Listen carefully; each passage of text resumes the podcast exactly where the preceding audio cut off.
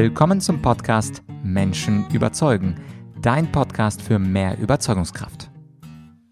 Mein Name ist Vladyachenko und in der heutigen Interviewfolge, da geht es um das stimmliche Charisma. Ich glaube, dir und mir ist klar, dass eine charismatische Person eine schöne, eine besondere Stimme hat. Aber wie kann man sowas denn messen? Und da habe ich interessanterweise einen Gast, den ich bei Quarks Co. entdeckt habe. Er ist Professor für Kommunikation in Dänemark, der Oliver Niebuhr. Und der Oliver hat ein System entwickelt, mit dem man den Charisma-Score der Stimme ganz genau messen kann. Und zwar gibt es da drei Bestandteile, also drei Bausteine, wie sich dieser stimmliche Charisma-Code zusammensetzt. Und gleich im Interview erklärt uns Oliver, was das für Bausteine sind. Es wird aber nicht allzu wissenschaftlich, denn ich habe Oliver vorher Bescheid gegeben, meine Community, die interessiert sich für das Thema Stimme, aber wir sind natürlich keine Phonetiker. Und das Interview ist wunderbar geworden. Das ist der Teil 1, wo es um dieses stimmliche Charisma, um das sogenannte Acoustic Voice Profile geht. Viel Spaß bei diesem Teil und übrigens in ein paar Tagen kommt auch der zweite Teil, wo es ganz allgemein um das Thema Charisma geht. An dieser Stelle viel Spaß mit dem stimmlichen Charisma und Professor Oliver Niebuhr.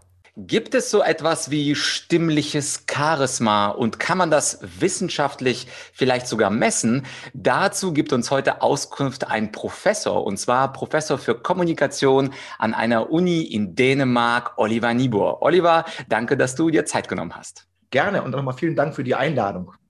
Sehr, sehr gerne. Ja, das Thema Stimme hat ja sehr viel zu tun mit unserem Thema dieses Podcasts Menschen überzeugen. Es ist ja eins der vielen Instrumente, die wir zur Überzeugung einsetzen können. Mhm. Und interessanterweise möchte ich mal starten mit einem Acoustic Voice Profile, das ich bei euch machen konnte auf der Webseite. Und zwar steht hier ein Charisma Score von 97 von 100 und ein super lustiger Satz, der mir zum Schmunzeln gebracht hat. Mit einem Charisma Score von 97 sind sie bereits charismatischer als Steve Jobs und fast so charismatisch wie Barack Obama. Stimmt das wirklich? Ja, sonst, sonst würden wir es ja nicht schreiben. Ähm, wir haben in unserer Datenbank ähm, eine ganze Reihe von prominenten Sprecherinnen und Sprechern und wir vergleichen gerne ähm, dann eben auch unsere, äh, unsere Coaches äh, mit diesen Sprecherinnen und Sprechern, weil man sich dann auch ein bisschen einordnen kann. Wir haben also auch YouTube-Videos, zu denen wir verlinken, wo man auch, wo man also auch hören kann, auf welcher speziellen ähm, ähm, so Rede zum Beispiel jetzt äh, unsere Scores dann auch basieren. Mhm. Ja, wunderbar. Das hat mich natürlich gefreut, dass ich den Steve, den Stevie eingepackt habe. Aber mal Spaß beiseite. Ja. Ihr habt ja sehr interessante Kriterien für diesen mhm. Test. Und übrigens, wer das Video zu Ende schaut, da gibt es noch eine kleine Überraschung für unsere Zuschauer, Zuhörer. Und zwar ist ja eins der drei großen Bereiche der Bereich melodische Bausteine. Dazu zählt ja unter anderem Tonhöhenniveau, Tonhöhenumfang und so weiter.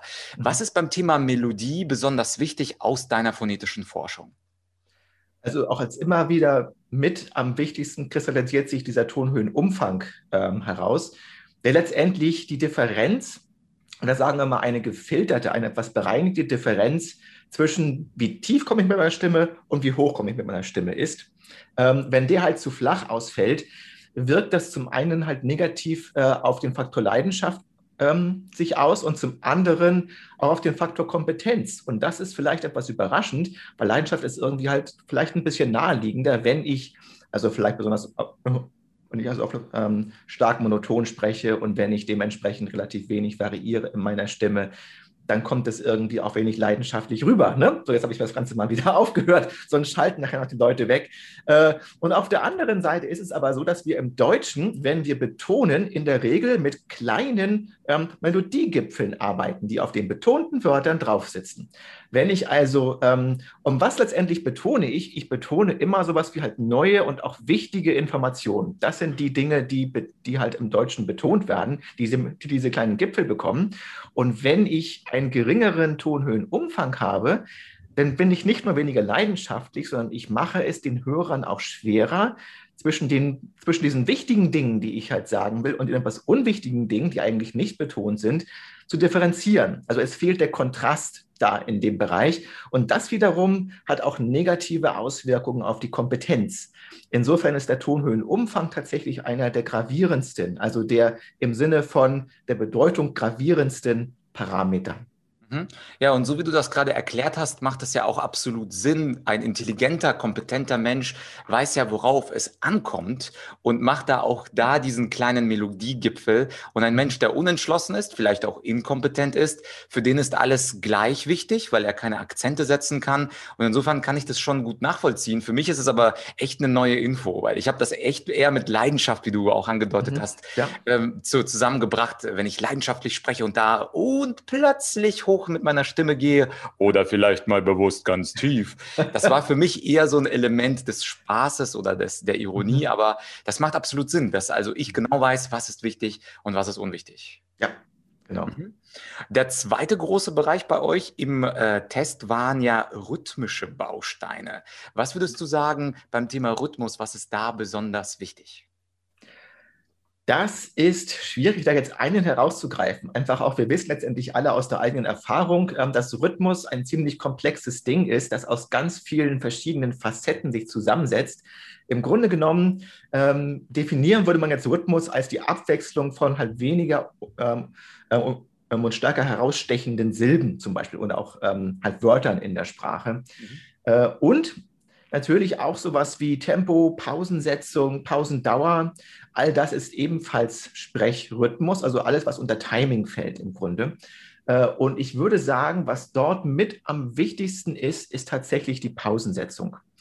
Ähm, es ist schwierig, auch wiederum unter dem, unter dem Stichwort Kompetenz, es ist schwierig, jemandem zu folgen, der, wie der Volksmund sagt, einfach ähm, ähm so ohne Punkt und Komma spricht. Ne? Und das hat was, auch was damit zu tun, dass wir einen Kurzzeitspeicher, ähm, also auch im Gehirn haben, ein kleines auditives Kurzzeitgedächtnis, das einfach Informationen zwischenspeichert, ähm, während wir sie ver, ähm, verarbeiten. Und der Punkt ist jetzt der, dass wenn ich diesen Kurzzeitspeicher, ohne dass ich Pausen mache, ständig ähm, ähm, also auch überlaste, dass es dann schwierig ist, jemandem zu folgen und auch weniger davon im Gedächtnis bleibt, was ich letztendlich sage. Ähm, und deswegen ist Pausensetzung unglaublich wichtig. Und gute Sprecher, dazu gehörst du, dazu gehört Steve Jobs und der bereits erwähnte Barack Obama, aber noch viele, viele andere, ähm, die schaffen es gut, ähm, solche kleinen Informationshäppchen äh, zu strukturieren. Und da reden wir über so Größenordnungen drei bis vier Sekunden. Das klingt nach nicht viel, aber tatsächlich passen da schon gut und gerne sechs, sieben, acht Wörter ungefähr rein. Also vielleicht ungefähr eine Zeile auf einem Blatt Papier. Danach sollte ich kurz mal pausieren. Also da reicht auch, da reicht eine Silbe. So. Mhm. Ähm, das ist schon wieder, also bereits Verarbeitungszeit genug für den Hörer, um zu sagen, okay, habe ich jetzt verdaut, jetzt kann es letztendlich wieder auch weitergehen mit dem nächsten Informationshäppchen. Mhm. Ja, macht absolut Sinn. Auch das hier vielleicht eine Nachfrage mit der Pause. Es gibt ja den Vortrag. Also manchmal, wenn ich mhm. als Keynote-Speaker dann vor 500 Leuten stehe, würde ich dann ganz andere Pausendauer ansetzen, Ja. als wenn ich im Zweiergespräch bin, zum Beispiel mit dir. Da würde mhm. ich die Pause deutlich kürzer setzen, um diesen Aspekt, also Halbsatz von einem anderen Halbsatz oder Idee 1 von Idee 2 abzugrenzen. Diese drei, vier Sekunden gelten wahrscheinlich eher für Vorträge, nicht wahr? Und wie siehst du das mit den Zweiergesprächen? Oder würdest du da auch während einer Ausführung vier Sekunden innehalten und einen bedeutungsschwangeren Blick zu werfen? Okay, ähm, ich hatte tatsächlich die, ähm, die Dauer gemeint, äh, wie lange ich spreche, nicht wie lange ich pausiere. Das sollten ah. so drei bis vier Sekunden sein. Die Pausen können ungefähr eine halbe Sekunde, also 500 Millisekunden. Wie lange ich brauche ungefähr, um das Wort bar zu sagen. Ähm, das wäre eine Pausendauer, die wäre ausreichend in einem normal akustischen Rahmen. Also beispielsweise jetzt zwischen uns beiden, wäre aber auch ausreichend in einem Seminar, ähm, ähm, so Raum, wo ich vielleicht vor 10, 20 Leuten spreche. Wenn es dann um Kirchen geht, ähm, um große Räume, wo auch wirklich akustischer Hall ist, wo sozusagen ähm, die Echozeit noch mit in die Pausendauer ähm, so mit reinkoppelt, dann müssen natürlich die Pausendauern länger sein. Ähm, auch das ist etwas, das gehört vielleicht intuitiv dazu, das ist aber schwierig zu machen. Ähm, das kennst du vielleicht auch. Also wir haben festgestellt, dass Leute eine unglaubliche Angst haben vor bedeutungsschwangeren Pausen. Ne? und dass das eine gewisse ähm, Kraft kostet, sich dahingehend wirklich auch zu überwinden. Ähm, noch schwieriger, übrigens gerade auch in solchen akustisch komplexen äh, Situationen, weil nämlich dort ähm, das Sprechtempo noch geringer sein muss. Äh, on top auf, dem, also auf all dem, was wir eh machen. Und die Pausendauer wird immer vom Hörer in Relation zum Sprechtempo. Wenn ich also langsamer rede, müssen die Pausen halt noch länger sein in Relation zu dem, wie schnell ich eigentlich spreche. Und das ist schwierig zu machen zum Teil, gerade für etwas ungeübte Sprecherinnen und Sprecher. Ah, okay, danke für die Korrektur, weil ich habe die Pause zuerst so verstanden, dass ich wirklich drei, vier Minuten Pause machen, äh, Sekunden Pause machen soll. Nein, nein, Aber es geht ja darum, vier, äh, drei, vier Sekunden zu sprechen und ja. dann die kleine Mini-Pause zu machen. Das macht auch Sinn. Äh, da muss ich auch denken an einen großen Mann, der gar nicht in eurem Stimmprofil als Charismatiker auftrat. Vielleicht dazu auch eine spezielle Frage, mhm. nämlich The Donald.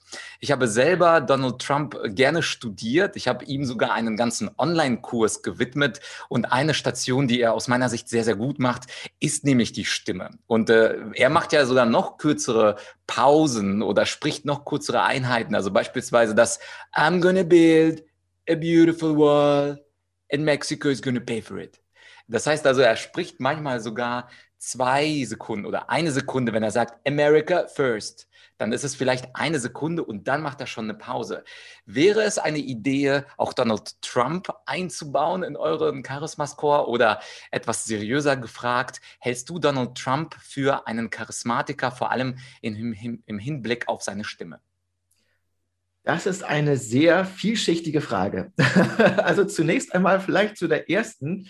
Ähm, wir haben ihn mit drin. Er ist nur nicht auf dem Profil ähm, als eine kleine ähm, als ein kleines Symbol äh, aufgelistet.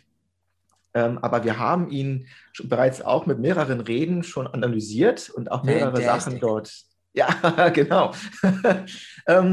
und ja, das, das Problem ist, glaube ich, wie definiert man jetzt Charisma? Aber ich will jetzt auch nicht allzu akademisch daherkommen, indem ich also auch jede Frage mit beantworte mit ähm, It depends. Ne? Ähm, wie definiert man dieses und jenes? Sondern ähm, Charisma ist ja in unserem Verständnis jedenfalls der Einsatz oder das, das Signalisieren von Kompetenz, Selbstbewusstsein ähm, und Leidenschaft, sodass die Leute den eigenen Ideen, Gedanken, Handlungen folgen, ohne dass man Autorität dafür einsetzt. Letzteres ist vielleicht nicht unbedingt jetzt Donald Trumps Sache gewesen. Er hat nämlich gerne und viel Autorität auch durchscheinen lassen, auch, ähm, auch eingesetzt. Insofern ist diese charismatische Frage zweischneidig. In unserem Score ist er halt ähm, so je nach Rede, in der, äh, in der wir ihn ähm, erfasst haben, irgendwo im auf jeden Fall überdurchschnittlich, aber auch nicht weit. Ähm, so zwischen, 5, äh, zwischen 57 und 65 schwankt er meistens. Ähm, also ist also schlechter als du, definitiv. Äh, und zwar gerade mit dem Bezug auf die Melodizität. Die ist nämlich so stark nicht. Die Pausensetzung ist tatsächlich sehr, sehr gut. Das ist völlig richtig. Ähm, in der Stimmqualität ist er unter Umständen etwas zu rau. Und was wir bei ihm auch finden konnten, ist, er hat relativ viel Lippenrundung. Ähm, und das kommt teilweise ein, ähm, ein wenig sagen wir mal, patriarchalisch, so ein bisschen so von oben herab daher. Das machen ja auch Eltern gerne so ein bisschen ähm, bei Kindern. Och, du, du, du, ne, was machst du denn, äh, du armer Kleiner, etc. Ähm, das, wirkt, das, das, das kann schnell etwas überheblich wirken. Und es liegt daran, dass wir mit der Lippenrundung verlängern wir unseren Sprachtrakt. Und damit machen wir uns akustisch gesehen einfach ein bisschen größer. Und damit ähm, sozusagen ähm, sinnbildlich gesprochen, würden wir uns den anderen etwas überordnen. Und das ist eigentlich nicht das, was Charismatiker machen. Die würden eher lächeln, würden sich also eher etwas unterordnen und durch, ihre, durch ihr Engagement hoffen, dass man trotzdem ihnen folgt. Ähm, mhm. Also die Antwort ist ja und nein, um es abzukürzen. Er ist durchaus überdurchschnittlich charismatisch, auch bei uns, aber nicht in allen Eigenschaften, sagen wir mal, ein ganz typischer Charismatiker, der auf eine charismatische Wirkung in unserem Sinne setzt. Okay, super. Ja, bevor ich die nächste Frage stelle, ich, im Sinne meines Trumps muss ich ihn ein bisschen verteidigen und sagen, This is a very stupid test. I'm very smart. I'm very intelligent. I went to an Ivy League school. Who is this Oliver? I don't know him. ja, perfekt. Vielen Dank. Vielen Dank. Ja, ganz, ganz im Sinne von, von Donny. Und dann, äh, jetzt wird es ein bisschen ernster wieder, Oliver, habt ihr ja noch einen dritten großen Aspekt bei eurem Charisma-Stimmtest. Und das sind Bausteine der Projektion. Was das jetzt im Einzelnen ist, ist vielleicht zu viel, aber was ist da der relevanteste Aspekt für eine Stimme? Ähm, ja, wie mache ich das kurz? Also zum einen haben wir jetzt ja eben gerade schon einen kennengelernt, nämlich mit der Lippenrundung respektive der Lippenspreizung mache ich akustisch gesehen eine Verlängerung oder eine Verkürzung meines, ähm, meines Sprechtraktes und das hat da zur Folge, dass im Prinzip alle Resonanzfrequenzen, die, die halt hier zwischen passieren, und letztendlich ist Sprache nichts anderes als das ständige Variieren von Resonanzfrequenzen durch Zunge, Kiefer, ähm, ähm, Gaumensegel etc. also der Punkt ist, dass wir dadurch ähm, akustisch gesehen etwas über unseren Körper sagen.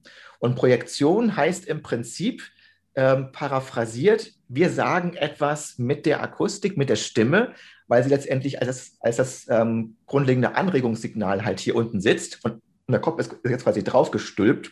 Ähm, wir sagen was mit der Stimme über unseren Körper aus. Ähm, und das ist auch etwas, das kann beispielsweise die akustische Körpergröße betreffen. Wir trainieren auch zum Teil darin, ein wenig größer zu wirken, als man ist. Ähm, beispielsweise, das kennen wir vielleicht alle aus, aus, aus dem, äh, auch aus diesem ganzen Radiobereich. Ähm, da haben wir so teilweise halt so Bilder im Kopf, da hören wir die Stimme und sagen, wow, der ist schon ein, äh, gut 1,90 Meter groß und dann sehen wir ihn oder sie und denken, naja, vielleicht doch nur 1,60, genau. Mhm. Und diese Diskrepanz, ähm, die kann man tatsächlich lernen, auch zu vergrößern. Äh, und das machen wir zum Teil auch. Also das ist also ein Baustein der Projektion.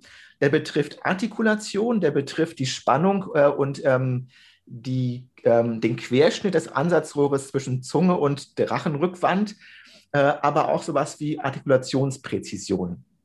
Also beispielsweise ein ganz bekanntes Ding, was wir auch häufig sehen, was auch vielleicht ähm, jetzt auch deine Hörerinnen und Hörer, wenn sie mal so ein bisschen in sich gehen, denken, ja, da kenne ich auch den einen oder anderen. Ähm, das sind beispielsweise Sprecher, die kriegen letztendlich die, ähm, die Zähne nicht so richtig auseinander. Mhm. Die sprechen zwar und die können auch ein A sagen, aber, aber, man kann auch A sagen, ohne den Mund aufzumachen. Es ist bloß nicht das A, das dabei rauskommt, akustisch, wenn der Mund wirklich offen ist. Und das wirkt schon mal ein bisschen kleiner, zum Beispiel. Ne?